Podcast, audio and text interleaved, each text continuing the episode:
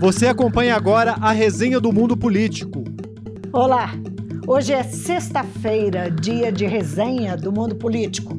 Vamos aos destaques dessa semana que antecede o segundo turno das eleições. A agenda de Lula e Bolsonaro e aliados. A disputa acirrada pelo eleitorado mineiro. Os tiros de Roberto Jefferson. As denúncias de fraude, golpe e assédio o ambiente caótico nas redes e os desafios do TSE. Oi, Heitor, e Marco. Olá, Vivian. Olá, Marco. Olá a todos que nos acompanham. Que semana, hein? Pois é. Prazer estar mais uma vez com vocês, Vivian, Heitor e todos que nos acompanham. Então vamos lá. Vamos ver como é que foi a agenda dos candidatos à presidência. Lula fez comício de encerramento da campanha na capital, na capital paulista, com a presença de Simone Tebet, que teve 1 milhão e 600 mil votos no estado uh, no primeiro turno. E Tebet também veio a BH ontem. Bolsonaro foi à Bahia, participou de um ato em Guanambi e depois em Barreiras, polo do agronegócio. Em Brasília, se encontrou com industriais. Em Minas, esteve em Teoflotone e Uberlândia, acompanhado do governador Romeu Zema. O vice de Bolsonaro, Braga Neto, fez campanha em cinco cidades mineiras: Manhuaçu, Muriaé, Viçosa, Ponte Nova e Ipatinga. Já o vice de Lula, Geraldo Alckmin, foi a Alfenas e Lavras na terça-feira. E no domingo, dia 23, Lula encerrou uma visita de três dias ao Estado. Hoje à noite, os dois candidatos se enfrentam no debate da Globo. Dá para perceber que a principal estratégia de movimentação dos candidatos tem foco em Minas Gerais. No primeiro turno, o Estado confirmou sua vocação de síntese eleitoral do país. E Lula e Bolsonaro disputam os votos de um eleitorado que até agora se mostra resistente à mudança. Lula venceu no primeiro turno e, de acordo com pesquisa do Instituto Quest, divulgada ontem, continua na frente de Bolsonaro. Lula tem 45% dos votos, Bolsonaro 40% dos votos totais. 8% de indecisos e 7% de brancos e nulos. No 5%. Datafolha, 5%, de brancos e nulos. É, desculpa, 5% de brancos e nulos. No Datafolha, 48% de Lula, Bolsonaro 43%, indecisos 3% e brancos, nulos e não votam uh, ah, 5%. Então, é, eu, em votos válidos, na verdade, a Quest aponta 53% para Lula e 47% para Bolsonaro. E o Datafolha, 52% a 48%. Marque Heitor. A expectativa de muitos analistas é que dificilmente Bolsonaro vira a eleição nacional sem vencer em Minas, justamente pela tradição de Estado síntese, né, Vívia e Heitor. E não por acaso, assegurar o apoio do governador Romeu Zema foi prioridade absoluta de Bolsonaro, tão logo se encerrou ali o primeiro turno, né, esse apoio explícito que ele não teve é, na, na primeira etapa de campanha. Romeu Zema, de fato, abraçou a campanha, né, fez várias aparições públicas nesse segundo turno com Jair Bolsonaro em Minas Gerais, convocou os prefeitos, chegou a dizer que mais de 600 deles estariam engajados na campanha de Bolsonaro, mas é, aparentemente, pelas pesquisas divulgadas até essa sexta-feira, esse esforço, né, como nós vimos, ainda não surtiu efeito. Nos bastidores, é, fala-se que há uma disputa aí é, pelos prefeitos envolvendo Zema e também, é, de outro lado, né, como articuladores da campanha de Lula informais, aí, Alexandre Silveira, o senador do PSD, e o também senador é, do PSD, Rodrigo Pacheco, presidente do Senado. E é uma situação delicada, vive Heitor, para os prefeitos, porque em 436 municípios do estado, o voto que prevaleceu foi o voto Lula-Zema. Se esses prefeitos assumem uma posição mais ostensiva nesse momento, eles podem se indispor aí com a parte considerável é, do eleitorado local, sendo que daqui uhum. dois anos eles têm que cuidar das suas próprias campanhas né, municipais. Quando as urnas se fecharem no próximo domingo, nós vamos saber de fato o que exatamente Zema conseguiu entregar a Bolsonaro. O governador chegou a dizer essa semana que o mineiro é um eleitor desconfiado, que leva tempo para mudar de posição. Né? O tempo acabou. Agora, domingo, a gente vai saber a verdade. E sobre essas presenças né, das campanhas que você falou, né, Vivian, de Lula e Bolsonaro aqui em Minas. Lula tinha vindo a Minas né, no fim de semana passado você até falou de um giro de três dias, né? Ele não veio durante a semana, mas foi aquele técnico que, colocou o time é, inteiro, né? Todas as peças disponíveis para jogar aqui no estado.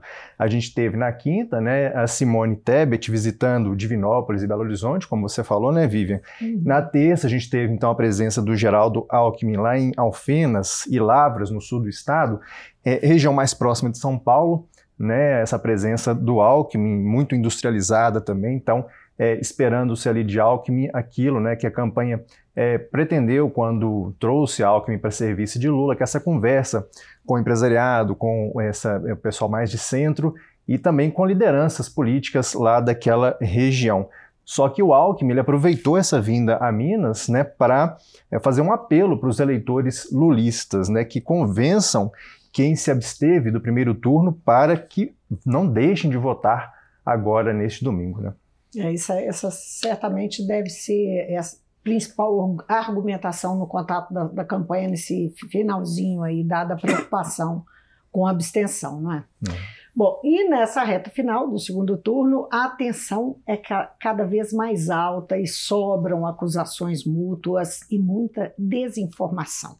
No início da semana, o ministro das Comunicações, Fábio Faria, convocou coletiva para denunciar que rádios do norte e do nordeste do país não estariam veiculando uma grande quantidade de inserções do candidato Bolsonaro. Marco, em que pé que está essa história? História que teve aí um bocado de idas e vindas, né? Certamente. A denúncia feita pelo ministro Fábio Faria toma por base um monitoramento feito em oito rádios da região Nordeste da Bahia de Pernambuco pela empresa Audience, que já começa por aí. Essa empresa não tem em seu escopo expertise em auditorias, apesar do ministro ter falado se tratar é, de um documento nesse sentido. E esse levantamento concluiria aí que horas de inserções de propaganda de Bolsonaro não teriam sido veiculadas. Três das oito rádios alvo é, da apuração afirmam ter como provar que, ao contrário do que foi dito pelo ministro, foram feitas as inserções. Assim, o relatório teria erros e inconsistências. Na sequência, apresentou-se ainda o caso de uma rádio mineira de Uberaba, a rádio JM Online, que é dirigida por uma empresária bolsonarista e teria informado ao TSE que não recebeu inserções, que não veiculou inserções da campanha de Bolsonaro, mas que não teriam sido entregues pelo próprio PL, né, o partido do presidente. Um servidor do tribunal, Alexandre Gomes Machado, encaminhou essa consulta da Rádio JM Online como uma suposta denúncia de outra vez né, desfavorecimento à campanha de Bolsonaro, foi exonerado e procurou a Polícia Federal.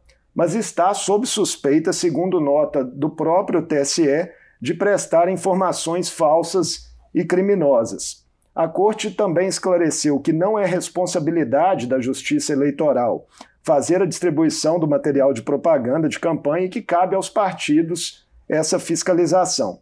Assim, pelo conjunto de inconsistências, o presidente do Tribunal Superior Eleitoral, Alexandre de Moraes, não deu prosseguimento à denúncia, entendendo que o intuito de Fábio Faria eh, não era propriamente denunciar uma fraude, mas tentar tumultuar o segundo turno das eleições.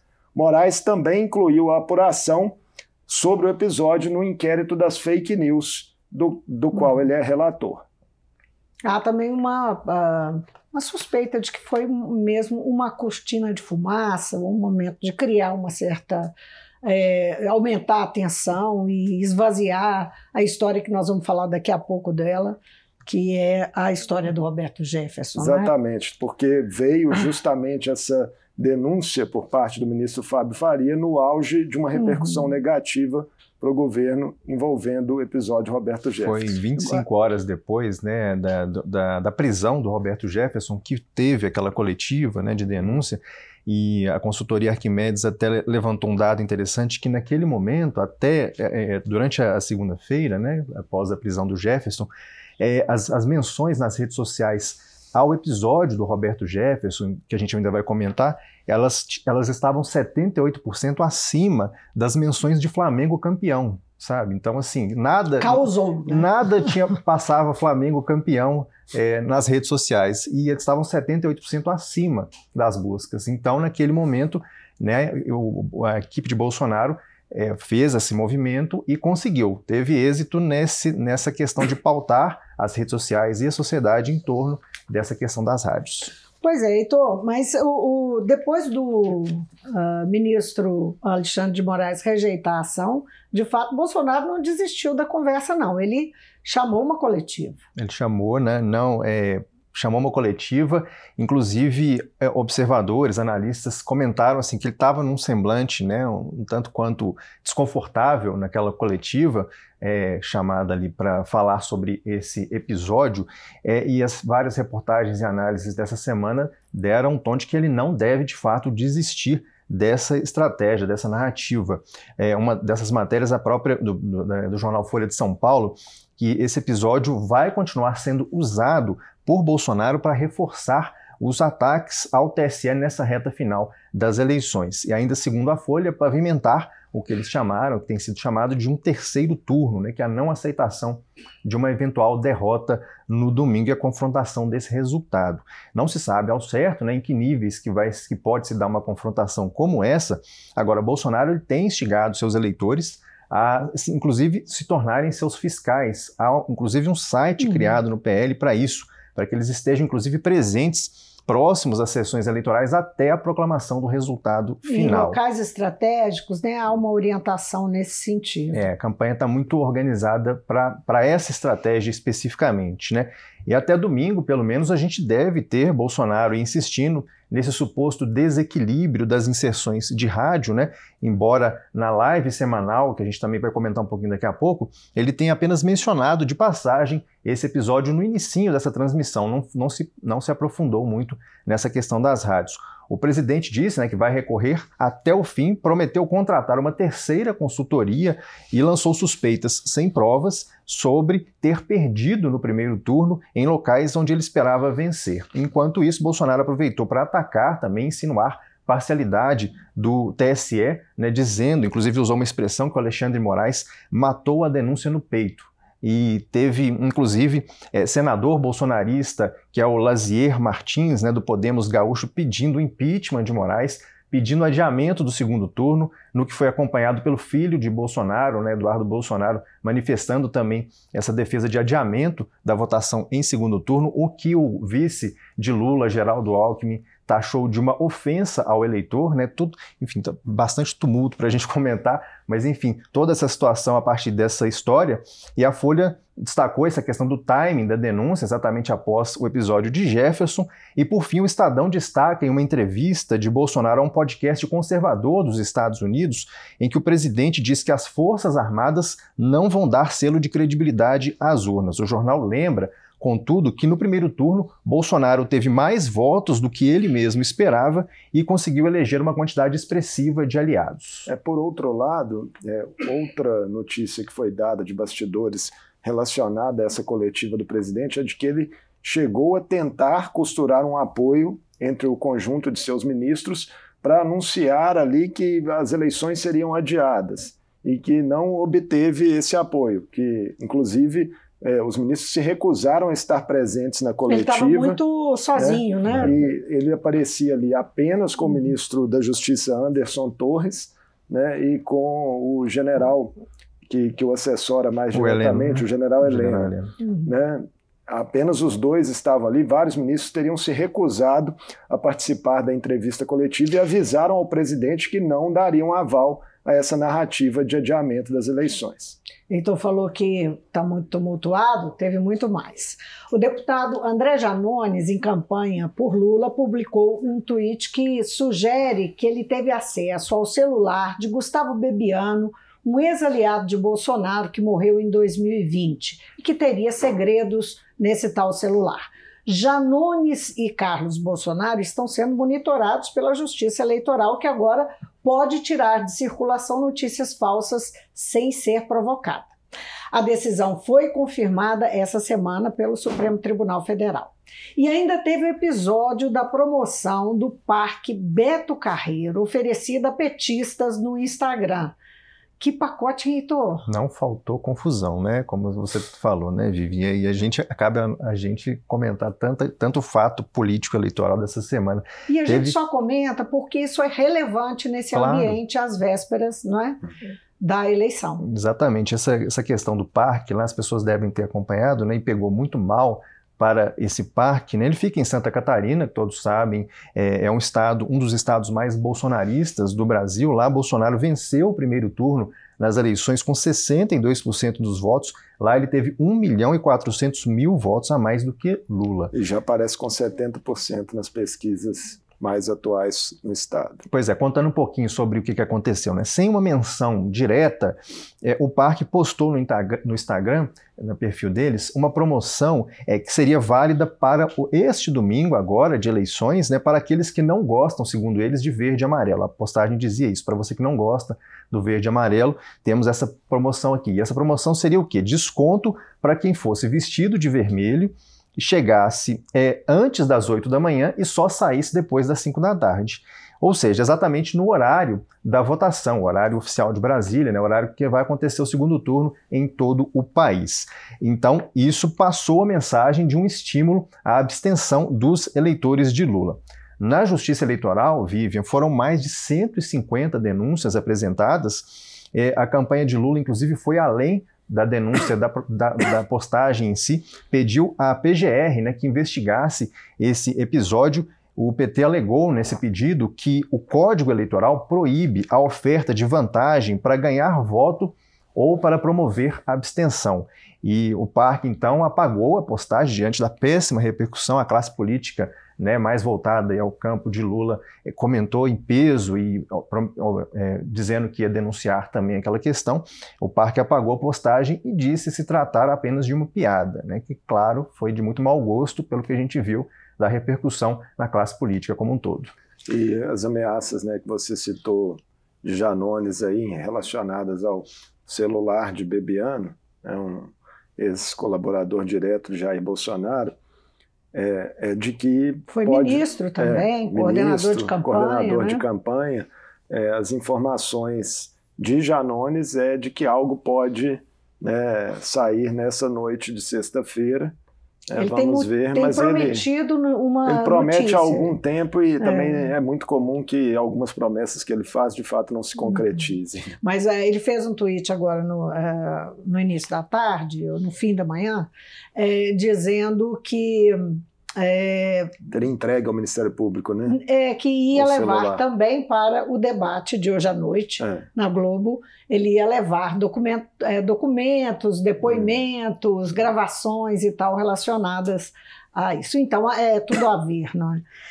É aquilo que você falou. Outras vezes, é, na, uma promessa não, pode, não foi é, cumprida. É. Isso pode não acontecer. Bom, agora, Marco Antônio, a notícia de que o governo estuda desindexar o salário mínimo, a aposentadoria, que é atrelada ao salário mínimo, cortar o abatimento de imposto de renda para a educação e para a saúde, e isso naturalmente, quando veio a público, é, preocupou demais a campanha de Bolsonaro. Bolsonaro respondeu a respeito, negou, é, Guedes também, mas essa preocupação tem muito sentido porque isso reverberou muito. A economia foi outro tema quente essa semana. Né? Notícias de estudos aí para congelar o salário mínimo e as aposentadorias e acabar com as deduções de gastos com educação e saúde no imposto de renda foram publicadas na imprensa a partir de informações vazadas por técnicos do próprio Ministério da Economia e exploradas, naturalmente, pela campanha petista como um suposto pacote de maldades. O ministro. Para depois da eleição. Para depois da eleição. O ministro Paulo Guedes, até em uma visita aqui a Minas Gerais, negou que haja na gaveta né, propostas prejudicando pobres e a classe média. E garantiu que o governo vai, na verdade, dar reajuste acima da inflação, mesmo isso não estando previsto no orçamento do ano que vem, e afirmou que petistas lotados no governo espalham por má fé hipóteses inverídicas. A pauta econômica nas eleições também rendeu ataques de Guedes ao ex-presidente do Banco Central, Henrique Meirelles, e a economistas ligados historicamente ao PSDB, todos eles que estão apoiando Lula. Né? São nomes aí como Armínio Fraga, Pércio Arida, André Lara Rezende. Segundo Guedes, esses é, ex-ministros né, né, de governos do PSDB e Henrique Meirelles são vozes do atraso. Meirelles rebateu dizendo que as críticas de Guedes são sinais de frustração e desespero por ele não ter conseguido tocar as reformas que pretendia e não compreender a realidade do país. Em meio a essa troca de farpas, a semana teve ainda a divulgação de um dado econômico negativo para o governo. O Índice Nacional de Preços ao Consumidor Amplo, IPCA 15, né, prévia da inflação mensal, ficou em 0,16% em outubro o grupo Alimentação e Bebidas, que impacta fortemente os mais pobres, teve alta de 0,21%. O acumulado em 12 meses foi a 6,85% e o resultado sinaliza o fim da trajetória de queda da inflação que havia se iniciado em agosto. E um grande constrangimento, uma saia justa para a campanha de Bolsonaro foi o episódio do ex-deputado Roberto Jefferson, que recebeu a Polícia Federal com tiros e bombas na casa dele no estado do Rio de Janeiro. Os policiais cumpriram, é, é estavam cumprindo o mandado do STF para recolher Jefferson à prisão por causa de ofensas que ele tinha feito dias antes a ministra Carmen Lúcia, ministra do Supremo Carmen Lúcia. Bolsonaro entrou em campo e chegou a determinar a ida do ministro da Justiça, Anderson Torres, ao Rio. Heitor, que história, hein? A imprensa apontou essa história inteira como bastante controversa, né, Vivian?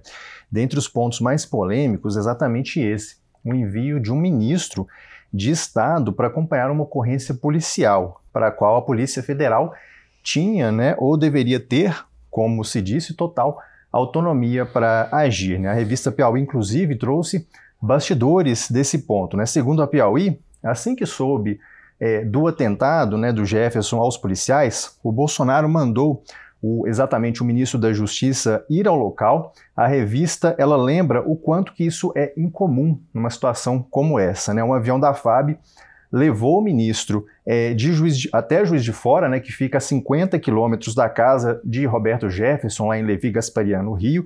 É, chegando a Juiz de Fora, o ministro é, Anderson ele ligou para um delegado da Polícia Federal que estava lá no local da ocorrência e foi, segundo a revista, desaconselhado a ir até aquele local. Ele teria ouvido do delegado, abre aspas, honestamente, ministro, vai piorar o circo não vai mudar o cenário e ainda vai fortalecê-lo, fortalecer Roberto Jefferson politicamente. Então, nessa linha, analistas políticos também estranharam, né, inclusive no episódio da rádio, né, da, da denúncia sobre as rádios, também que o caso tenha sido capitaneado por outro ministro de Estado, né? porque quem levou isso a público foi o ministro das Comunicações, como, como o Marco contou, o Fábio Faria, sendo que se trata de uma questão de campanha do candidato Bolsonaro e não uma questão de governo. Né? Então a gente teve essas duas situações também nessa semana. Atuação é, de ministros de Estado, né? ministros de pastas importantes, sendo colocados, se, atuando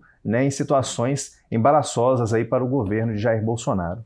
É, chamou atenção também né, nessa prisão de Roberto Jefferson a forma amena ali como se deu a detenção dele, né, uma conversa ali com agentes da Polícia Federal logo após é, as, os tiros que ele disparou, né, a granada que soltou, enfim, um tratamento extremamente cordial, ao contrário do que a gente vê uhum. muitas vezes né, em operações policiais, sobretudo né, quando se tratam de pessoas que não têm é, tanto prestígio assim. Agora chamou atenção também a mediação do padre Kelman, é. Kelman né? para entregar a, a, as armas, uma da, algumas armas que estavam em poder, que eram é. do Jefferson e que ele tinha usado. Padre Kelman, que foi o candidato a presidente da República né, pelo PTB, partido presidido por Jefferson e que se notabilizou por dobradinhas com Bolsonaro nos debates do primeiro turno. É uma história toda muito estranha e que ainda tem é, que ter mais explicações, não é? Tem muita coisa meio inexplicável. Bom, quem comentou aqui no mundo político esse ambiente caótico da reta final das eleições foi o cientista político Humberto Dantas, diretor do movimento Voto Consciente, que fala do ponto de vista uh, de tudo isso, desse, dessa situação toda, para o eleitor. O eleitor não ganha nada com isso, nada com isso. Né? Infelizmente, é, como diretor-geral de uma organização chamada Movimento Voto Consciente, infelizmente, à luz do que as candidaturas em geral, não são só essas duas, não, em geral, promoveram, é muito deprimente o estado da nossa democracia no que diz respeito ao debate público.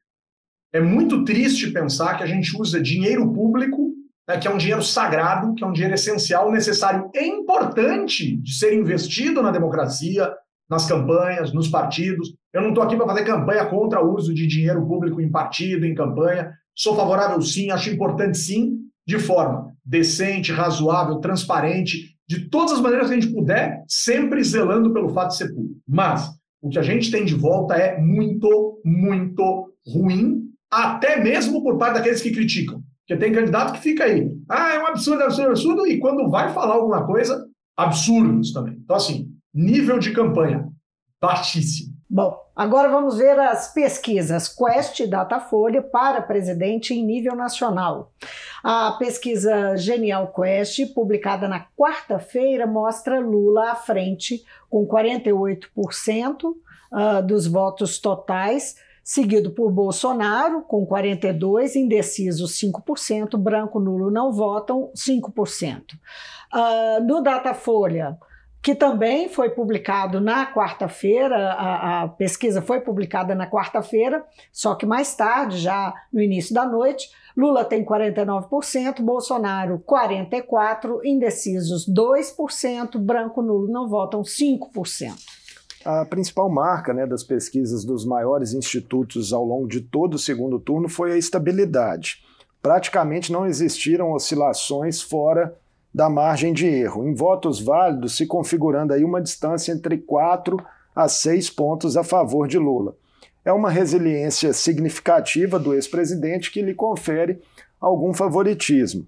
Já o bolsonarismo se apega a outros indicadores, como a melhora na avaliação de governo e de expectativas econômicas, né, além de arrancadas da reta final contrárias às pesquisas que esse campo já protagonizou, para crer em uma reviravolta. Entre os ainda indecisos né, nos levantamentos, o perfil majoritário entre eles é o de mulheres de baixa renda e baixa escolaridade da região Sudeste, chefes de família.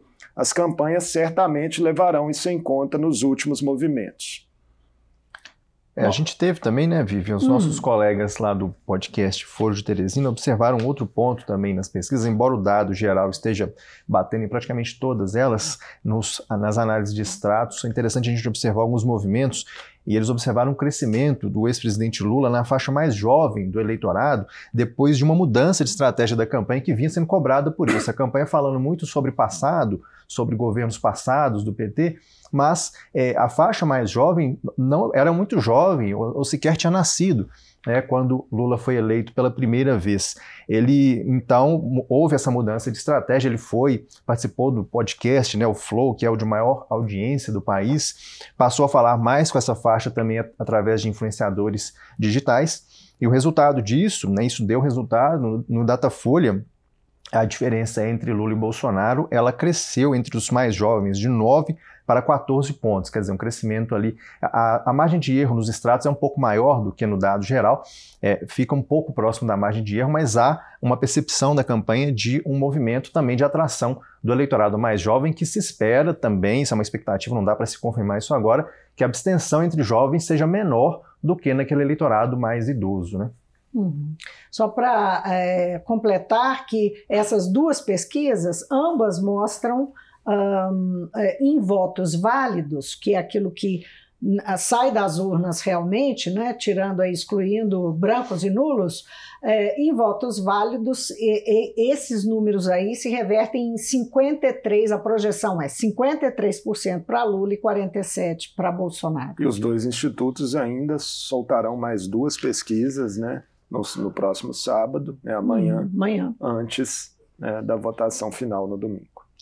Bom, e no meio da semana caótica houve também acenos de Lula, considerando a possibilidade de ser eleito dia 30. Lula disse que seu governo não será só petista e defendeu abrir diálogo com o deputado Arthur Lira, que é presidente da Câmara e aliado uh, de primeira hora de Bolsonaro. Dois dias depois, também repetiu que não disputará uma eventual reeleição, né, Marco?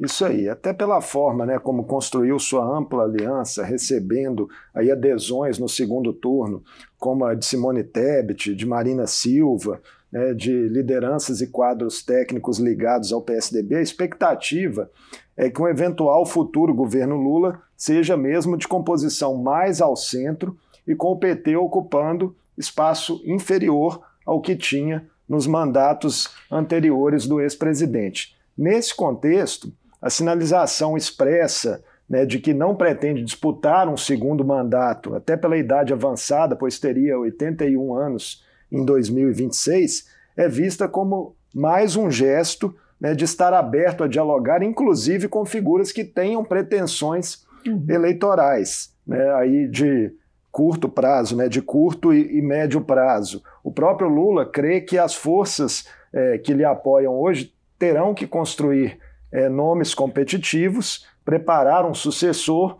e aqueles que demonstrarem compromissos né, com causas sociais poderão ocupar esse espaço. Uma formação heterogênea do governo ajudaria também na necessária construção de apoios no Congresso. O presidente já disse que dialogar né, tanto com o presidente da Câmara, Arthur Lira, quanto com o presidente do Senado, Rodrigo Pacheco, será uma prioridade absoluta caso as urnas lhe deem a vitória no domingo. Lembrando que o aliada importante nesse segundo turno, não é, que é a Simone Tebet, que foi candidata e ficou em terceiro lugar, é do MDB, não é?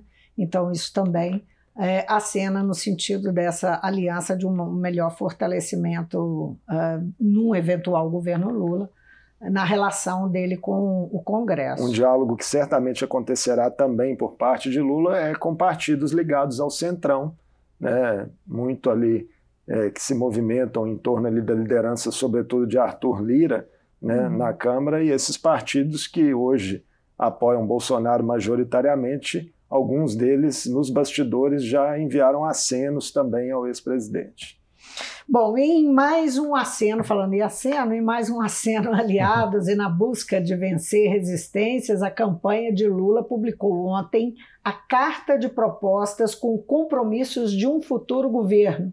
O que, é que vale destacar dessa carta e qual é o tom dela, Heitor? Pois é, o título do documento, né, chama, ela se chama Carta para o Brasil do Amanhã. A primeira coisa que a carta cita, né, Vivian, é que a disputa é entre dois projetos completamente diferentes para o país, né, entre Lula e Bolsonaro. A carta de Lula ela procura é, marcar a posição de ele representar dentro dessa diferença de projetos aquele que apoia a democracia, é, o diálogo e a escuta da sociedade e também a reconstrução do país. Pontos iniciais desse documento. Falando de propostas, né, e estrategicamente, como tudo nessa disputa é estratégico, né, foram 13 propostas, né, não é à toa o número, claro.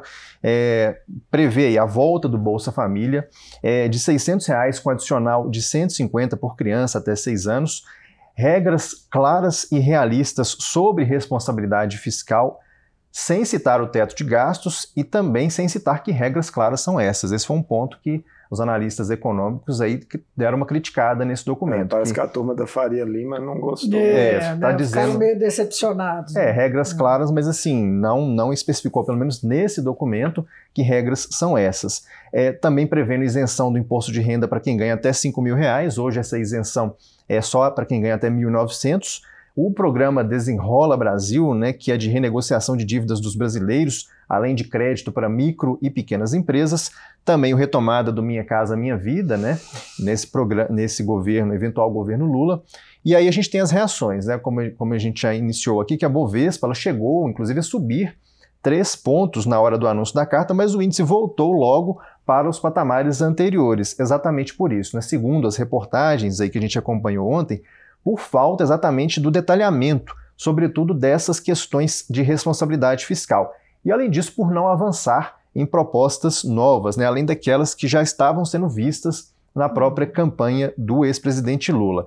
Então, na análise que se fez mais no final do dia, o documento ficaria meio que num zero a zero e foi visto como morno nessas análises que vimos aí em jornais como Folha de São Paulo, portal o Poder 360 e como você mencionou, né, Marco, nas análises aí do mercado financeiro, de acionistas, então assim, ficou meio que do, ficou do mesmo tamanho, né, essa questão da carta, pelo menos no final do dia. Agora, Heitor, também ontem Bolsonaro usou uh, a live que faz tradicionalmente toda quinta-feira é, para atribuir a Lula um outro programa é. é. Como é que foi Heitor isso? tem sido telespectador assíduo das lives. a, né, a gente, né, a gente acompanha porque, assim, nas lives ele fala muito, é claro, para o, o eleitorado dele, mas, claro, tentando levar essa mensagem para o, o público externo. E ali é, é, interessante a gente observar as estratégias, as narrativas que são é, colocadas ali para o público da, dos conservadores, né, da direita. É, eles têm repetido, né, os bolsonaristas têm repetido esse ponto, acusado Lula de não ter apresentado ainda um programa de governo. Talvez até por isso Lula tenha feito esse movimento ontem de apresentar essa carta, né, tentando criar esse movimento de sim, tem proposta. Mas aí veio a live do Bolsonaro dizendo, né, falando que o governo, que o Lula, o ex-presidente Lula não tem programa de governo divulgado, e ele abriu a live de ontem, então, é, lendo propostas de um outro documento como se fosse do ex-presidente Lula, porque é um documento de autoria de pessoas que seriam próximas a Geraldo Alckmin, né? Isso foi a, a uhum. interpretação dada pelo presidente Bolsonaro. Esse documento, Vivi, ele se chama Contribuições para um Governo Democrático e Progressista. Ele foi lançado em agosto por uma entidade chamada Sociedade Brasileira de Direito Público. A conexão feita por Bolsonaro, ao que parece, né, pelo que a gente interpreta, é que um dos autores do documento, desse documento, é exatamente o Pércio Arida, que você mencionou, né, Marco, que foi aí um dos idealizadores do Plano Real e que já declarou apoio ao ex-presidente Lula. Estrategicamente, também Bolsonaro leu propostas que são impopulares para setores aí da esquerda, como alterações em regras do serviço público, inclusive sobre estabilidade de servidores públicos, alterações no Auxílio Brasil, claro, para pior, redução nas deduções de imposto de renda em saúde e educação, exatamente o ponto que está sendo cobrado aí do Paulo Guedes, dentre outras medidas. E o que, que a gente apurou depois disso é que a campanha do ex-presidente Lula tomou conhecimento né, de eventuais distorções ali nessa apresentação feitas por Bolsonaro e, claro, acionaria as instâncias próprias para combater o que chamou de desinformação através da leitura de um documento que não é de fato, o plano de governo do ex-presidente Lula. Um documento Lula. que foi uma iniciativa né, de estudiosos da economia.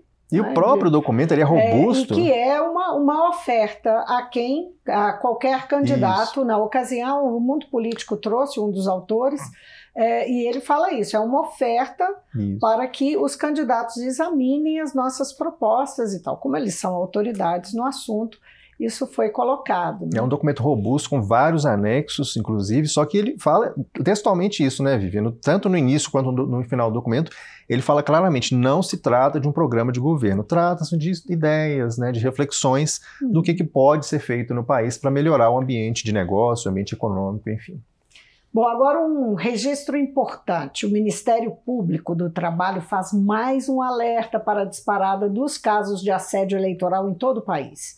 Nesse segundo turno, até ontem, o número de denúncias havia crescido 2.500%. Só em Minas foram registrados quase 500 casos. O Estado detém o lamentável primeiro lugar nesse tipo de assédio, em que o patrão pressiona o funcionário a votar como ele. O MPT mantém um canal aberto às denúncias no site da instituição. É, anota aí mpt.mp.br mpt.mp.br. Se você é vítima ou conhece algum caso, denuncie. Assédio eleitoral é crime. A gente teve, né, Vive, Marco, desculpa, Marco, é, no portal G1, parece que a atualização, a mais recente que foi dada sobre esse crescimento das denúncias, é, já está chegando em 3 mil por cento, né? Pois é, e isso, pra... 3 mil por cento, é 2.500 para 3 mil por cento, de ontem para hoje. É. Eu, eu tentei atualizar no MPT, mas eles não tinham soltado o dado ainda. Uhum. Então, ah, deixei avisado que esse até ontem, quer dizer, são, são mais 500, é uma loucura, é, é muito É um é dos recortes rápido. mais tristes né, dessa campanha eleitoral.